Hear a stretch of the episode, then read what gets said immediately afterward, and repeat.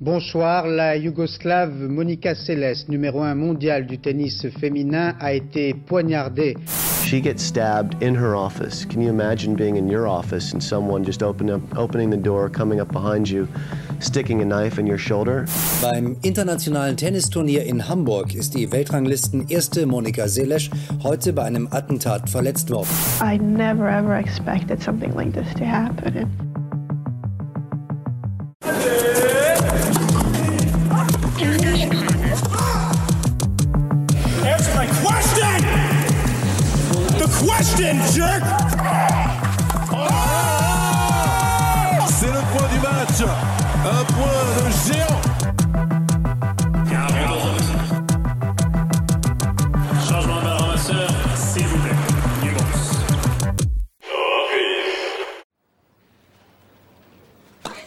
Son premier numéro, Reprise revient sur le drame de Hambourg. Ce jour d'avril 1993, Monica Seles, reine incontestable du tennis féminin, est poignardée en plein match, au changement de côté, dans un stade comble et devant les caméras du monde entier. Une agression inimaginable qui a stoppé net celle qui fut la plus jeune numéro 1 de l'histoire. Une place acquise trois ans après ses débuts sur le circuit professionnel, au nez, si on ose dire, et à la barbe de l'intouchable Steffi Graf, son éternel rival. Exécution de menaces de mort de groupes extrémistes en pleine guerre yougoslave, son pays d'origine. Acte isolé d'un fanatique de Graf. Ce fait divers va coller à la peau d'une joueuse restée traumatisée à vie, victime de la jalousie du circuit, d'une presse hostile, de menaces de mort et d'un certain mépris à l'égard de ses troubles psychologiques. Retour sur ce que la WTA qualifiera des années plus tard de 11 septembre du tennis. Au terme de ce récit, nous recevons Henri Lecomte. En dehors des cours et de ses activités de consultant, le français s'est reconverti en coach mental. Il nous apporte un éclairage sur la difficulté pour un sportif professionnel de retrouver le haut niveau après une grave blessure. Vous écoutez Reprise, le podcast des petites et grandes histoires du tennis, préparé et raconté par Loïc Streuss, à la réalisation Vincent Schmitz.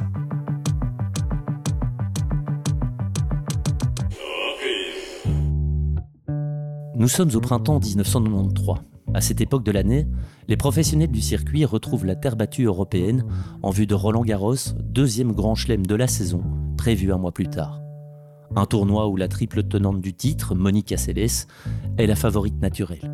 Victorieuse de 7 des 9 dernières levées du Grand Chelem, dont l'Open d'Australie quelques mois plus tôt, la Yougoslave domine sans partage le tennis mondial.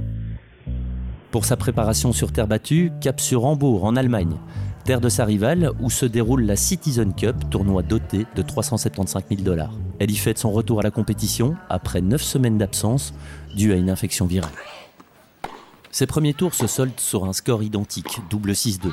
Plusieurs semaines sans jouer décuplent l'envie d'en découdre. Malgré une apparence fluette, ses coups à deux mains allient longueur et violence. Non contente de propulser la balle comme un coup de fusil, la demoiselle d'un mètre 78 tout de même éructe à chaque frappe. Une marque de fabrique qui la rendra adulée ou détestée dans le monde entier, on y reviendra plus tard.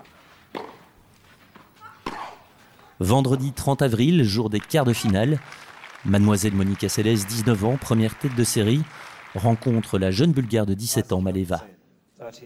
Le soleil brille sur le central en cette fin d'après-midi.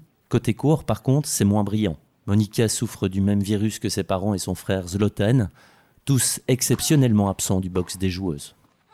Malgré ce contexte inhabituel, Monica enlève le premier set 6-4, mais se laisse surprendre par la 14e mondiale, qui s'envole 3 jeux à 0 dans le deuxième.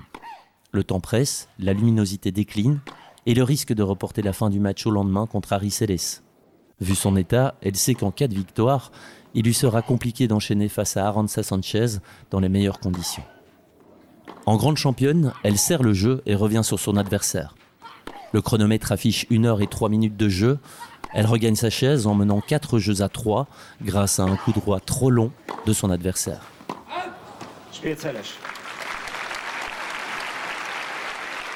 Comme à l'habitude, Céleste s'hydrate, ronge ses bouteilles et réfléchit à la stratégie à adopter pour mater la prodige bulgare.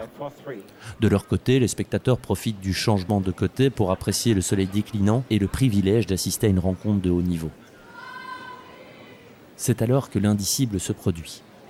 tandis que la réalisation diffuse une image arrêtée de Maleva et affiche le score.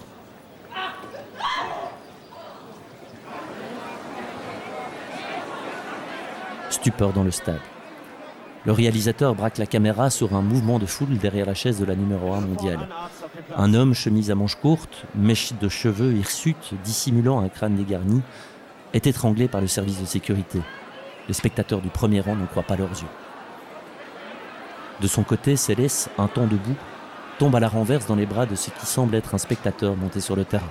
Maintenue en position assise, elle toussote, grimace, avant d'être allongée, le visage recouvert par une main crispée de douleur. La reine du circuit vient d'être poignardée. Oui, poignardée en plein match. Pendant que l'agresseur est emmené main dans le dos en dehors du stade, elle oscille entre larmes et perte de connaissance. Après trois longues minutes, les équipes médicales arrivent enfin et lui prodiguent les premiers soins. Évacuée en civière sous les applaudissements de la foule, la championne est conduite en urgence à l'hôpital. Serviette sur la bouche, Maleva assiste incrédule et en larmes à la scène elle expliquera quelques années plus tard au micro de la chaîne Sky avoir été envahie par l'incompréhension et la peur. I heard a noise like uh, something like that. I I didn't at the time I didn't realize there was knife and blood. I just thought somebody hit her and she fell. I didn't know what to do. I didn't know what had happened. I got a little bit scared for myself. I just nobody knew what's going on. Le monde entier est sous le choc. La nouvelle fait le tour des rédactions et l'ouverture des journaux télévisés, comme celui de France Télévisions, présenté par Paul Amar.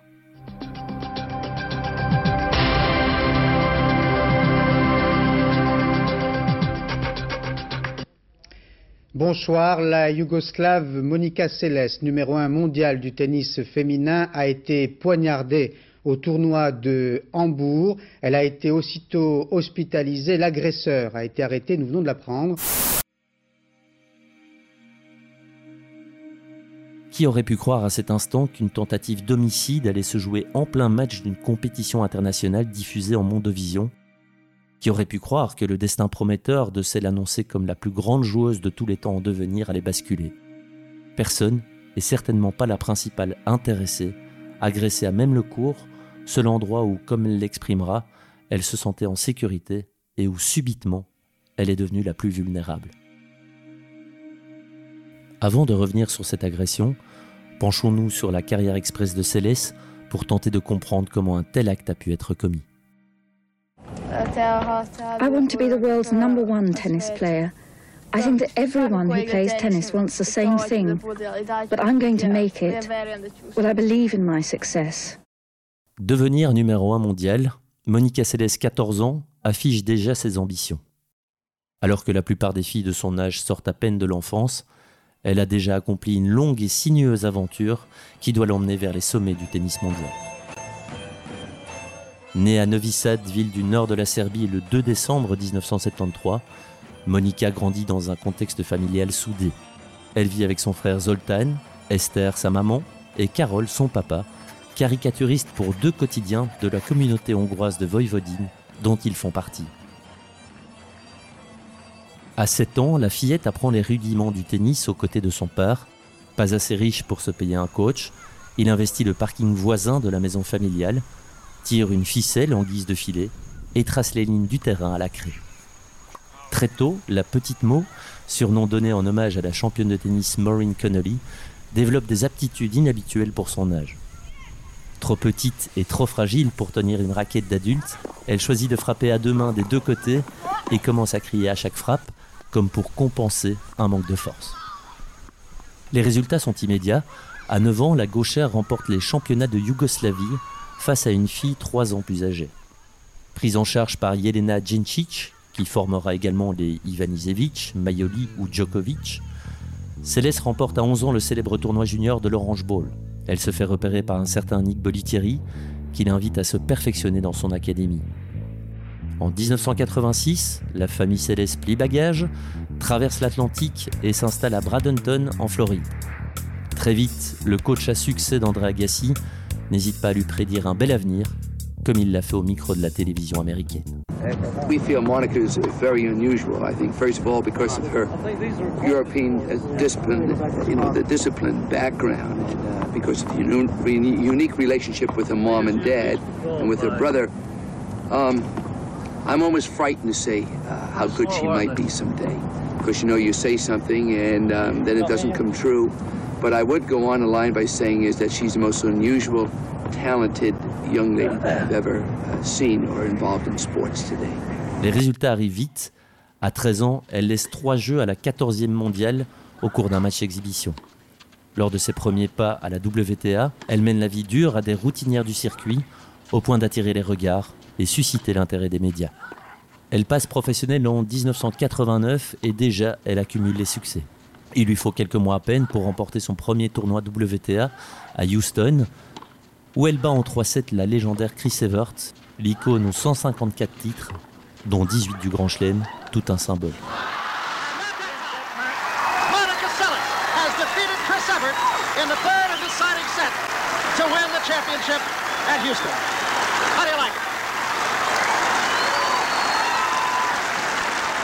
Déjà connue du milieu et des passionnés, Monica Seles va se révéler aux yeux du monde entier un gros mois plus tard à Roland Garros, où elle dispute son premier grand chelem. Paris tombe sous le charme de la plus jeune joueuse du tournoi. Le cours numéro 2 affiche complet pour son entrée en lice face à l'américaine Ronnie Race et les caméras de télévision braquent leur objectif sur la nouvelle curiosité du tennis féminin.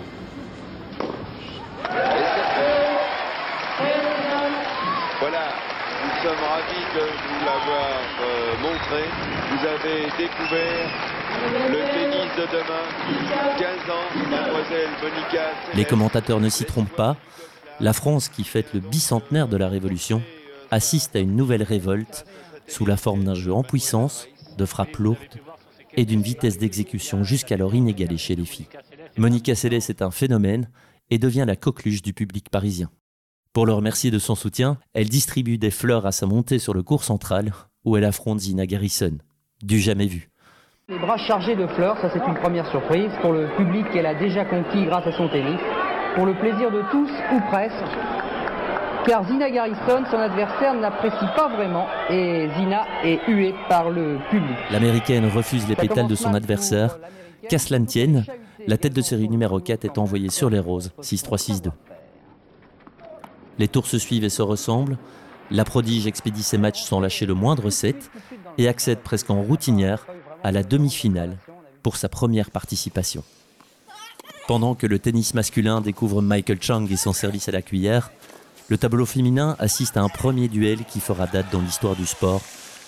Steffi Graf, l'indétrônable numéro 1 mondial, contre Monica Seles, la teigneuse contre l'élégante, la puncheuse contre la danseuse. C'est fabuleux Quel échange Quel échange La rencontre est disputée, la petite effrontée n'exprime aucun complexe face à l'Allemande de 20 ans, invaincue en Grand Chelem depuis plus d'un an et demi. Après un premier set emprunté, Céleste règle la cadence et commence à faire très mal à la double tenante du titre. Ce jour-là, le central assiste à un match somptueux, remporté difficilement par Graf en 3 sets.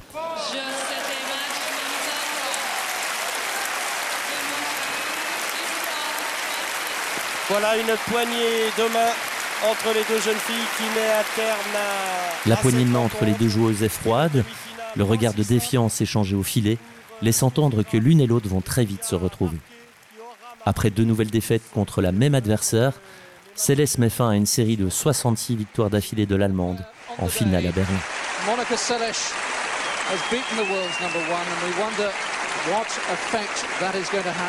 Plus rien ne résiste à la terreur du circuit victorieuse de ses 25 derniers matchs sans perdre le moindre set. J'ai l'impression d'avoir été renversé par un camion, dira Martina Navratilova, après avoir été battue en 50 minutes aux internationaux d'Italie quelques semaines plus tôt. Monica Seles fonce sa vive allure vers la gloire. Son premier grand chelem lui tend les bras. Porte d'Auteuil, la Yougoslave conforte son statut de favorite, où elle renverse en 2-7 en finale Steffi Graf. À 16 ans et demi, elle entre dans l'histoire et soulève son premier trophée du Grand Chelem. Et la coupe Suzanne Langlaine tendue par Monsieur Philippe Chatrier. En deux ans, Monica Seles remporte huit titres majeurs.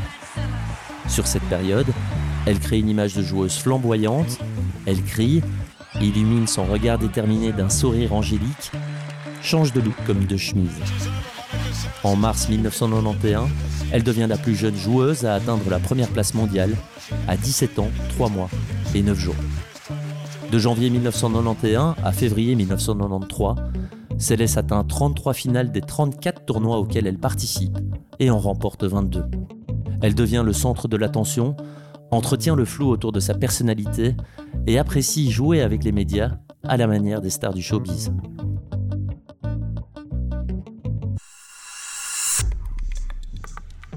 Devenue adulte, la nouvelle diva des cours est propulsée à la une de la presse politico-sportive alors que son pays est en pleine guerre civile. À cette époque, elle considère que le monde l'accable, que l'attention médiatique est invivable. Elle suscite la polémique en 1991 après son forfait à Wimbledon, quelques heures avant le début du tournoi. Pour une blessure mineure, précise-t-elle de façon sibylline. Une justification insuffisante pour les médias, eu égard à son nouveau statut de superstar et de reine du circuit. Son absence et un long silence de trois semaines alimentent les rumeurs les plus folles. Ce forfait est-il motivé par un chèque d'un million de dollars promis par Yonex, son sponsor racket? Est-ce le fruit d'une grossesse présumée après avoir été aperçue dans un magasin d'articles pour bébés? Face à la pression, la joueuse sort coiffée d'une perruque, ne parle qu'à sa famille ou se barricade chez elle ou dans l'une des propriétés d'un certain Donald Trump, à qui on lui prête une relation. Sa participation à une lucrative exhibition une semaine après Wimbledon met de l'huile sur le feu. Au cours d'une conférence de presse censée briser la glace, elle joue la provoque avec un t-shirt sur lequel le nom de Wimbledon est barré. Les journalistes la critiquent, la WTA lui inflige une amende salée. Monica subit un retour de bâton, s'est mis la presse et le circuit à dos. Un an plus tard, retour à Wimbledon et nouvelle polémique. Ces cris, grunting en anglais dans le texte, irritent désormais les journalistes et deviennent le catalyseur de la frustration de ses adversaires. a lot of uh, columns and fun from the British press, and Alan Mills, the tournament referee,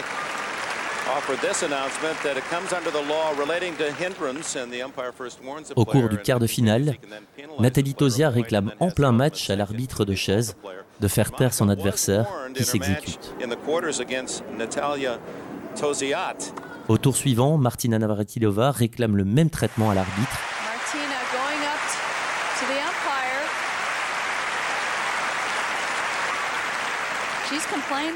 Selon elle, les cris masquent le bruit de la balle et affectent son temps de réaction.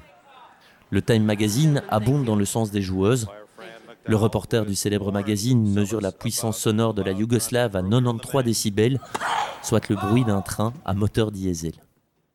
Résultat des courses, Monica Seles, affectée par les critiques, reste muette durant la finale de Wimbledon 92, perdue sèchement contre Steffi Graf. L'une des pires erreurs de ma vie, regrettera-t-elle. Ses adversaires l'accusent de gagner ses matchs de façon injuste. Elle, de son côté, se défend et explique être incapable de jouer autrement. Were you trained to do that as a kid? No, not at all, Brian. I mean, I started playing tennis when I was a little girl at age six, and I grunted pretty much from day one because I was very tiny. I was always uh, on the smaller side, and I want and I put every single ounce of, of my energy into that ball. Le prix à payer so de la célébrité est de signer des autographes en rue ou au restaurant. Monica Seles, elle, doit affronter une presse hostile, un circuit jaloux et des menaces de mort. Oui, de mort, rien de moins.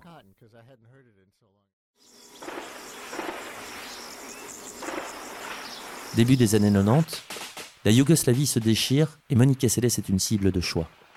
À l'image des Goran Ivanisevic et Goran Prepic, des joueurs yougoslaves devenus croates, elle est victime depuis quelques années de menaces de mort de bosniens musulmans et d'extrémistes croates. Ceux-ci auraient-ils mis leurs menaces à exécution ce funeste vendredi 30 avril 1993 Les rumeurs, encore elles, sont rapidement balayées. L'identité de l'agresseur est révélée. Il s'agit d'un certain Gunther Parch, citoyen allemand de 38 ans, originaire de Nordhausen, ville de l'ex-RDA, située à 300 km d'Hambourg. Son audition dresse le profil d'un homme éméché, confus, potentiellement dérangé, et le qualifie de grand fan de Steffi. Oui, vous avez bien entendu, la rivalité sportive a poussé un homme à passer à l'acte. Au chômage et solitaire, sa seule passion est le tennis féminin et en particulier Steffi Graf. Son admiration vire à l'obsession. Parche accueille mal les échecs sportifs de sa compatriote. La longévité de Céleste à la place de numéro 1 mondial le frustre. À ses yeux, Steffi Graf ne pourra jamais récupérer sa couronne à la régulière. Désespéré, il décide de prendre les choses en main et se rend à Hambourg armé d'un couteau. Cet homme au physique de Monsieur Tout-le-Monde se fond facilement dans la foule et s'installe sur les sièges les plus proches du terrain. Il patiente et profite de l'inattention du service de sécurité pour se jeter sur sa proie. Ce qui avait commencé comme un match de tennis de routine se termine par l'un des moments les plus infâmes et les plus violents de l'histoire du sport.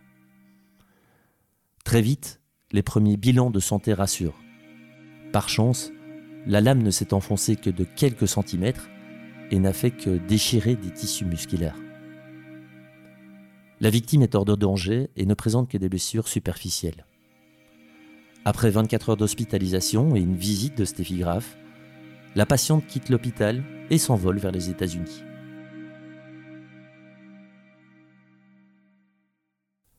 Ses forfaits pour Rome et Roland Garros sont actés. Son retour à la compétition, quant à lui, est fixé un mois plus tard, à Wimbledon.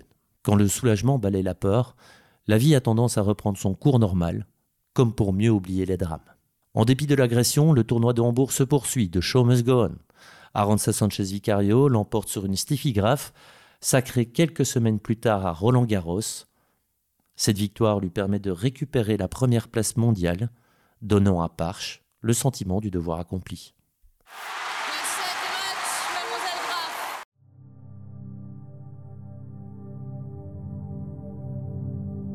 Les blessures physiques disparaissent rapidement, mais Monica Seles souffre d'angoisse et d'une certaine injustice de la part du monde du tennis. Hormis les mesures prises par l'ATP et la WTA pour renforcer la sécurité sur les tournois, beaucoup atténuent l'importance du traumatisme psychologique. Si elle ne souffre d'aucune blessure, pourquoi ne remonte-t-elle pas illico sur le terrain, dit-on Le débat autour de la protection symbolique de son classement tourne court. Le conseil des joueuses vote à la quasi-unanimité contre un classement protégé. Seule Gabriela Sabatini s'abstient. Steffi Graf, bien que traumatisée pour avoir été liée à l'incident, préfère relativiser l'importance du classement pour justifier la décision des joueurs. Pire, on soupçonne Céleste de faire monter les enchères pour vendre une interview exclusive aux médias le plus offrant. Longtemps après, elle confiera son étonnement d'avoir vu le tournoi d'Hambourg se poursuivre et du refus de ses rivales de lui préserver son classement. J'étais rayé de la carte, le tennis est un business comme un autre, où l'être humain passe après l'argent. Lâchée par ses sponsors, par la WTA, elle disparaît du classement en février 1994, comme un vulgaire dossier qu'on égare. Monica Seles sombre dans la dépression, s'enferme, refuse de regarder le moindre match de tennis, dort peu la nuit. Au traumatisme s'ajoute le combat de son père Carole contre le cancer, foutu loi des séries. Emmurée, Monica Seles n'est pas aidée par la justice allemande. Son bourreau convainc les juges de l'absence d'intention d'homicide. Malgré un jugement en appel, il est condamné à deux ans avec sursis et sort libre comme l'air après six mois de prison en préventive. Ce verdict est le dernier coup de grâce porté à une championne qui trouve refuge dans la nourriture, un réconfort, une habitude, une drogue, dira-t-elle. Des années plus tard, elle expliquera avoir sombré dans la boulimie suite aux propos tenus par son agresseur lors de sa comparution. Selon lui, il n'était pas normal qu'une jeune femme aussi mince domine à ce point le tennis féminin. Elle plongera dans la dépression durant 27 mois, à 20 ans à peine. Mais, au cœur de l'été 1995, la rumeur d'un retour, maintes fois reportée, se concrétise. Monica Seles apparaît le 29 juillet 1995 lors d'une exhibition face à Martina Navratilova à Atlantic City. Moment de grande émotion, deux ans, trois mois après son agression. Voici donc ce soir le retour d'une géante du tennis. Elle est sans doute. Le public est acquis à sa cause et s'évertue à atténuer son traumatisme. Sur le terrain, Monica fait du Monica, s'amuse la presse américaine. Monica is back. Welcome back, Monica Seles. Celle qui est désormais américaine depuis 1994 s'offre un retour par la grande porte. Premier tournoi, première victoire à l'Open du Canada à Toronto. Céleste ridiculise ses adversaires, elle remporte le tournoi sans perdre le moindre set et ne laisse filer que deux jeux au total, en demi et en finale. En la présence de ses parents, les yeux embués par l'émotion, la jeune femme de 21 ans affiche un large sourire, tandis que son père est incapable de contenir ses larmes. Elle s'adresse à la foule, les trémolos dans la voix. Je n'étais pas sûre de revenir et de pouvoir jouer au tennis. Et j'ai ressenti tellement d'émotions depuis cinq jours.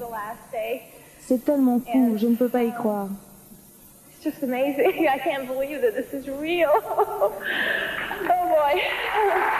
Ce discours de cinq minutes balaye deux années de silence. Elle le dira, c'est son père qui l'a persuadé à surmonter ses peurs et à reprendre la compétition. À l'US Open, son premier grand chelem depuis sa victoire à l'Open d'Australie deux ans et demi plus tôt, elle rejoue une finale face à Steffi Graf. Si l'Allemande remporte le match en 3-7, Céleste a définitivement conquis le cœur des spectateurs. Comme un symbole, les deux filles s'embrassent chaleureusement et échangent quelques sourires. Sur leurs cinq dernières confrontations, Monica Seles ne battra plus qu'à une seule reprise sa principale rivale. Sa deuxième carrière sera nettement moins prolifique, en dehors d'une victoire à l'Open d'Australie en 96 contre Anke Huber, une autre Allemande, où elle reçoit de nouvelles menaces de mort. L'ancienne numéro 1 mondiale n'atteindra plus que deux finales de Grand Chelem, en 1996 à l'US Open et en 1998 à Roland Garros. Malgré quelques fulgurances, ce comeback laisse un goût amer. Torturée par sa boulimie, critiquée pour sa prise de poids, l'américaine s'enfonce dans une spirale destructrice. Sa dépression durera près de 10 ans. Le 27 mai 2003, handicapée au pied gauche par une fracture de stress, elle est éliminée au premier tour des internationaux de France par Nadia Petrova. Cette défaite reste sa dernière prestation en compétition, qu'elle quittera officiellement en février 2008. I think a couple of things uh, for me, for sure, coming back after stabbing was one of the things that you know I'm very happy I, did, and, and the inner strength it took. I think uh, playing tennis after my dad passed away was a very difficult period in my time, um, and that's when I started gaining a lot of weight and really winning that battle and finding a balance uh, between overeating playing sports and, and happiness essentially because yes i was an athlete but essentially i was a human being i always say that to young girls in sports that i mentor now tennis is yes a big part of our lives but essentially at 30 maybe 35 you retire and you have the rest of your life so it's important to look at yourself as a woman too not just as an athlete Elle rédige alors une autobiographie, véritable thérapie à ses problèmes de santé. Ses kilos superflus s'évaporent, sa culpabilité diffuse disparaît. Monica, enfin guérie, revit. You have a lot of highs and lows. For me, I definitely had extremes. It was not easy to deal with because, you know, just at age 16, you're put into a public light when you're trying to find out who you are yourself. so I had a while to, to deal with it. But I think once I realized that balance that worked for me and um, I incorporated it into my daily life, really, I think I, for me, the transition from a professional tennis player to retired player was a very smooth one. Bien avant les Davenport ou l'avènement des sœurs Williams, Monica Seles a redéfini le jeu féminin, où la puissance et les cris sont désormais communs. Signe du destin, la petite Mo a connu une trajectoire similaire à Maureen Connolly, dont elle tire son surnom. Championne précoce, Connolly a dû interrompre, comme elle, sa carrière à 19 ans suite à une chute à cheval.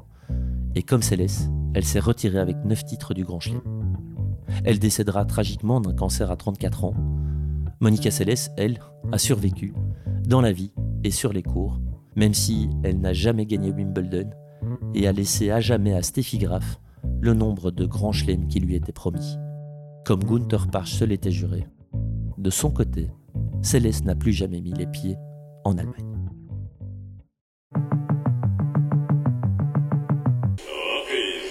Comment revenir au plus haut niveau après une longue absence sur le circuit? Nous sommes partis à la rencontre d'Henri Lecomte, reconverti coach mental. La légende du tennis français nous éclaire sur les difficultés à se relever d'une grave blessure et sur la voie à suivre pour retrouver les sommets.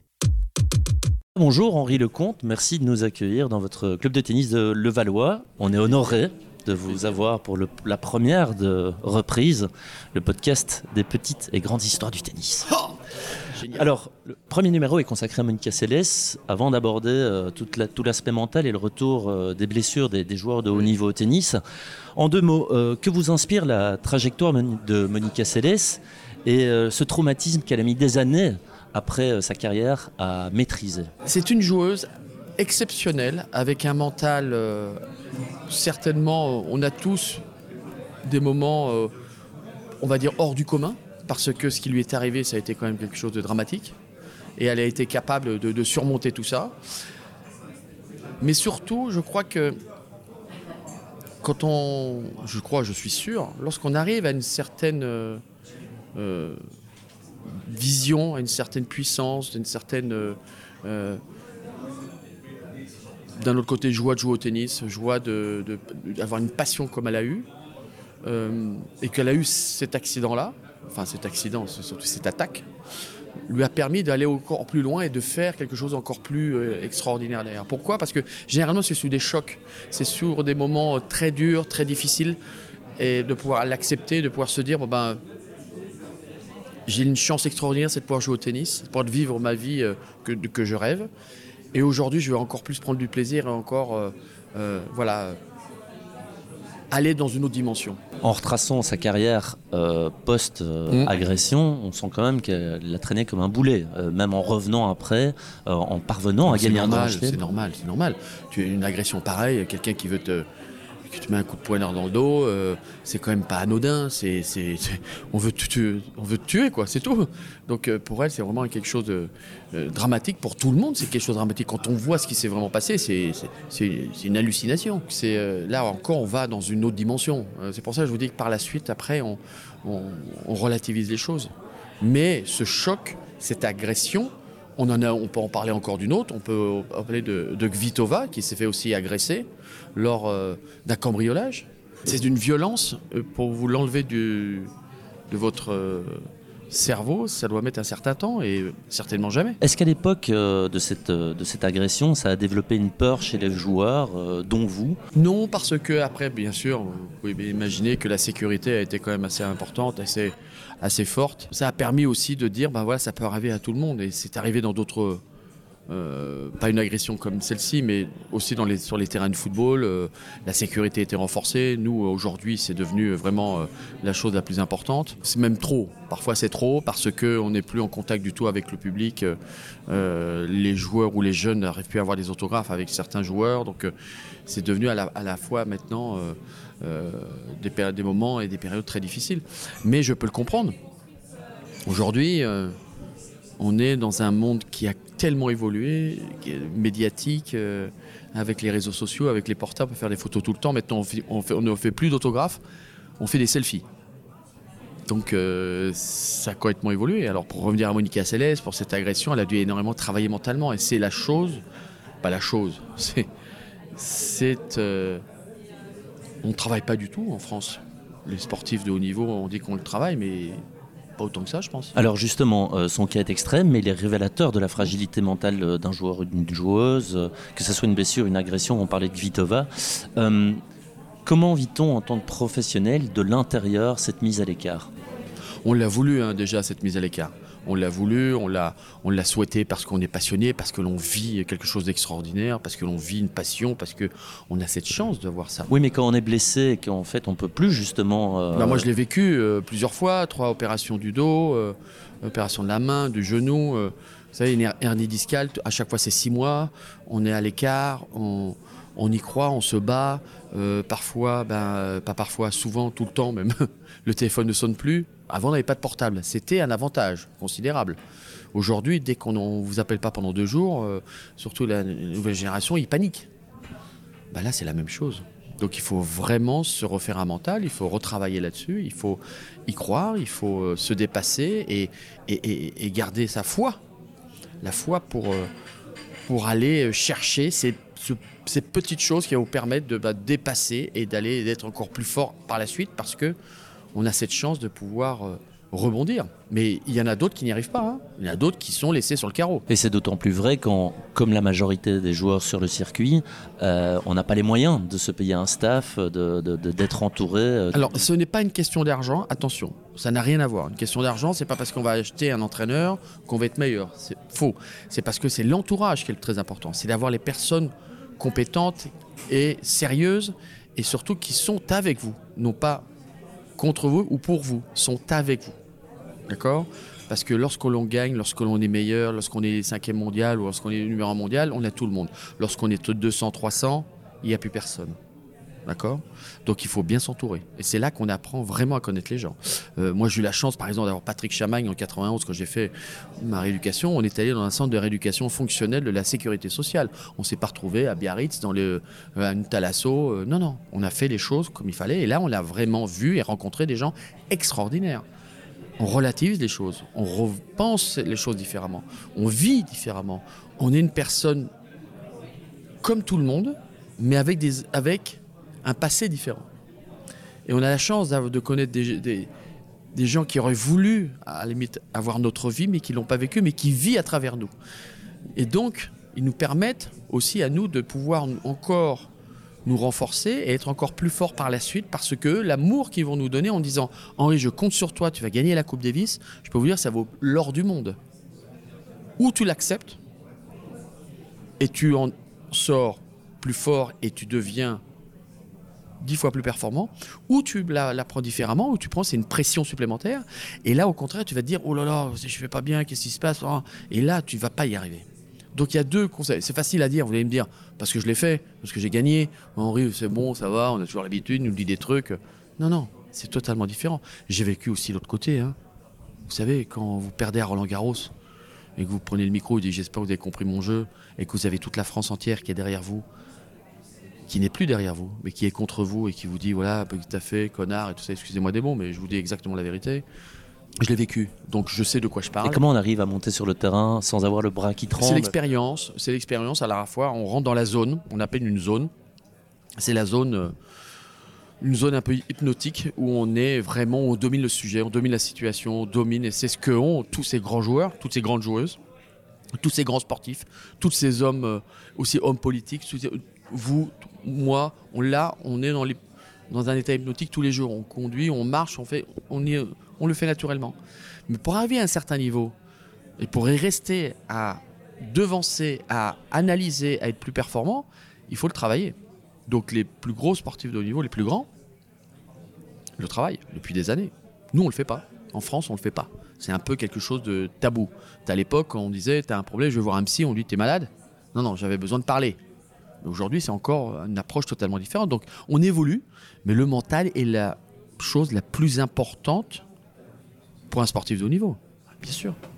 Justement, est-ce que cette blessure vient, ne vient pas euh, briser cette bulle dans laquelle on, se trouve? Vous parlez de la zone, et dès lors nous, nous fait conscientiser euh, des difficultés, de, cette espèce de, façon dont on avait à marcher sur l'eau euh? ah, ben, ben, On l'a parce qu'on le travaille, on, est performant, on arrive à un certain moment dans cette zone-là parce qu'on on, s'entraîne tellement, on arrive à atteindre la perfection qu'on va au-delà de la perfection. Moi, j'ai eu la chance de rencontrer Ayrton Senna. Euh, j'ai passé trois jours avec lui. Il m'a expliqué, il m'a dit quand tu es dans la zone, on appelle ça la zone ou the flow. Ça veut dire que tu, tout ce que tu vis, tout ce que tu lui conduisait sa Formule 1, il me disait j'étais déjà, je prends le deuxième virage, pardon, je suis déjà dans le huitième virage. Tellement il dominait son sujet. Tellement on, on arrive à être subjugué, on arrive à anticiper. Moi, quand j'ai joué la Coupe Davis en 91 contre Sampras, je savais exactement ce qui se passait. Je tentais le coup parce que mais tout était calculé, conscientisé, travaillé depuis des années. Et là, je suis rentré dans cette zone-là. J'en ai eu quelques fois lors, de, certains matchs, mais la, force des grands joueurs aujourd'hui, c'est ça. Tu as Rafael Nadal, tu as Roger Federer, tu as Novak Djokovic, tu as Stan Wawrinka, ceux qui ont gagné les grands chelems, c'est parce qu'ils arrivent à tenir pendant sept matchs. Ce niveau-là et cette puissance. Pourtant, là, on évoque euh, Nadal Federer, ce sont finalement les deux exceptions par rapport à Goffin, Djokovic euh, et Wawrinka à avoir pu euh, rapidement atteindre le niveau qui était le leur avant une longue période de convalescence et par ailleurs de blessures. Novak Djokovic, c'est la même chose. Hein. Il a eu problème de coude pendant un an. Il est pas, maintenant, il est revenu numéro un mondial. Mais il a fallu un petit peu plus de temps. Oui, mais parfois, il faut plus de temps parce que la blessure est plus importante, parce que c'est plus contraignant. Euh, il y en a d'autres, c'est un peu plus simple. Euh, Stan Wawrinka qui revient au plus haut niveau avec euh, son opération du genou. Euh, donc, on peut le faire. Moi, vous savez, quand on m'a dit troisième hernie discale, me dit Henri, mais tu rejoueras plus jamais. T'inquiète pas, le haut niveau, tu oublies pour toi. J'ai gagné la Coupe Davis. Hein. On n'a pas envie d'abandonner à ce moment-là. Si, il y a des périodes où on a envie de tout en voler bouler, mais, euh, mais euh, on est. Euh, on a tellement la, foi, l'envie, le, la, la passion, la détermination de montrer à soi-même d'abord et aux autres qu'on est capable de le faire. Donc c'est pour ça que les champions, et les, on est différent des autres parce qu'on arrive à rentrer dans cette, dans cette bulle-là. Sinon, tout le monde serait champion. Justement, par rapport à vos souvenirs euh, à la fois malheureux et vos retours heureux, j'ai pointé euh, deux dates. 88, défaite à Milan contre Becker. Oui. On, vous fracturez le poignet en tapant contre une cloison. la main, en tapant contre une cloison, je prends, je prends 6-2, 6-1. Mauvaise euh, interprétation. Le tableau avant le match bougeait. Là, je suis rentré, il bougeait plus. Je me suis, d'ailleurs, vous le voyez, l'os est cassé là. J'ai eu quelques trois semaines d'arrêt, mais c'est bénéfique parfois. Justement, j'allais y venir parce que 91, la fameuse finale de Coupe Davis dont j'imagine on vous parle plus jamais. Vous retombez à la 156e place mondiale, opéré, euh, des mois d'absence, vous, revenez. Donc là, je reviens en 88. Gagnez, euh, vous allez en finale de Roland Garros et vous battez deux fois, si mes statistiques sont bonnes, Becker. Becker. Et en 91, bah, l'issue qu'on connaît, euh, la Coupe Davis, la victoire à la clé. Est-ce que vous avez un truc? Comment avez-vous fait pour revenir plus fort à chaque fois? Folie, moi j'ai la folie. Moi, vous êtes un phénix. Oui, je suis un peu un phénix, c'est vrai. Je renais de mes cendres. Euh, je suis une personne qui aime euh, le défi, qui aime les, choses insensées, qui, en fin de compte, quand je me trouve dans des, dans des situations comme celle-ci, ça ne me fait pas peur. J'ai plus euh, de mal de jouer des, joueurs qui étaient 150, ou là j'ai peut-être la mon, ambition, ma, ma détermination n'était souvent peut-être pas la bonne. Euh, mais à chaque fois, lorsque je me suis retrouvé dos au mur, j'ai toujours été euh, assez incroyable et, et, performant et, capable de, de, renaître de mes cendres et, de gagner, de performer, un truc de fou. Mais, j'en suis conscient, hein. c'est une qualité, mais entre nous, quelle connerie d'attendre d'être opéré du dos ou de se casser la main ou euh, d'être insulté par le, public français, euh, de se mettre dans des situations comme ça. je me suis mis sur mon discours, mais après les blessures. Après c'est des préparations, après c'est des chocs, après c'est l'émotion psychologique, après c'est on, arrive avec des choses qui nous appartiennent pas. Euh, on, est là je rentre dans un autre dans un autre domaine du mental, mais mais mais c'est intéressant, c'est intéressant et c'est extraordinaire. Dernière question, que diriez-vous à un joueur euh, qui viendrait vous consulter comment, comment on apporte son, son concours et son soutien à quelqu'un qui est dans le creux? La méthode est simple, c'est un, euh, le travail, la, toujours continuer, euh, aimer ce que l'on fait, passionner, et surtout, avant tout, n'oubliez pas qu'on a la chance de faire un sport, un sport. Un sport, ça veut dire sport, s'amuser. Et d'avoir été au plus haut niveau, c'est déjà quelque chose d'extraordinaire. Et ne pas oublier que qu'aujourd'hui, ben voilà, euh, il faut aimer ce que l'on fait. Il faut avoir envie, il faut avoir, euh, euh, c'est une passion. Et ça, on l'oublie. On est plus dans le sport business que le sport passion. Donc, il faut pas l'oublier. Vous écoutiez Reprise, le podcast des petites et grandes histoires du tennis, produit par Cartage Prod. Si cet épisode vous a plu, n'hésitez pas à le partager. Vous pouvez nous contacter à l'adresse mail suivante cartageprod@gmail.com ou via notre formulaire de contact en ligne sur cartage-prod.be.